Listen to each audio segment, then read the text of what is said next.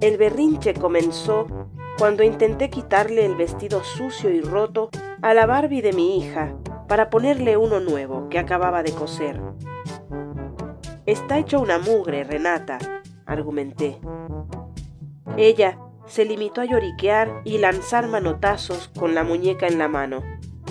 No seas porfiada, le dije, forcejeando para sacársela. Si solo es para poderlo lavar. Entonces, en un grito inapelable, me dijo señalando su cuarto. Acá mando yo.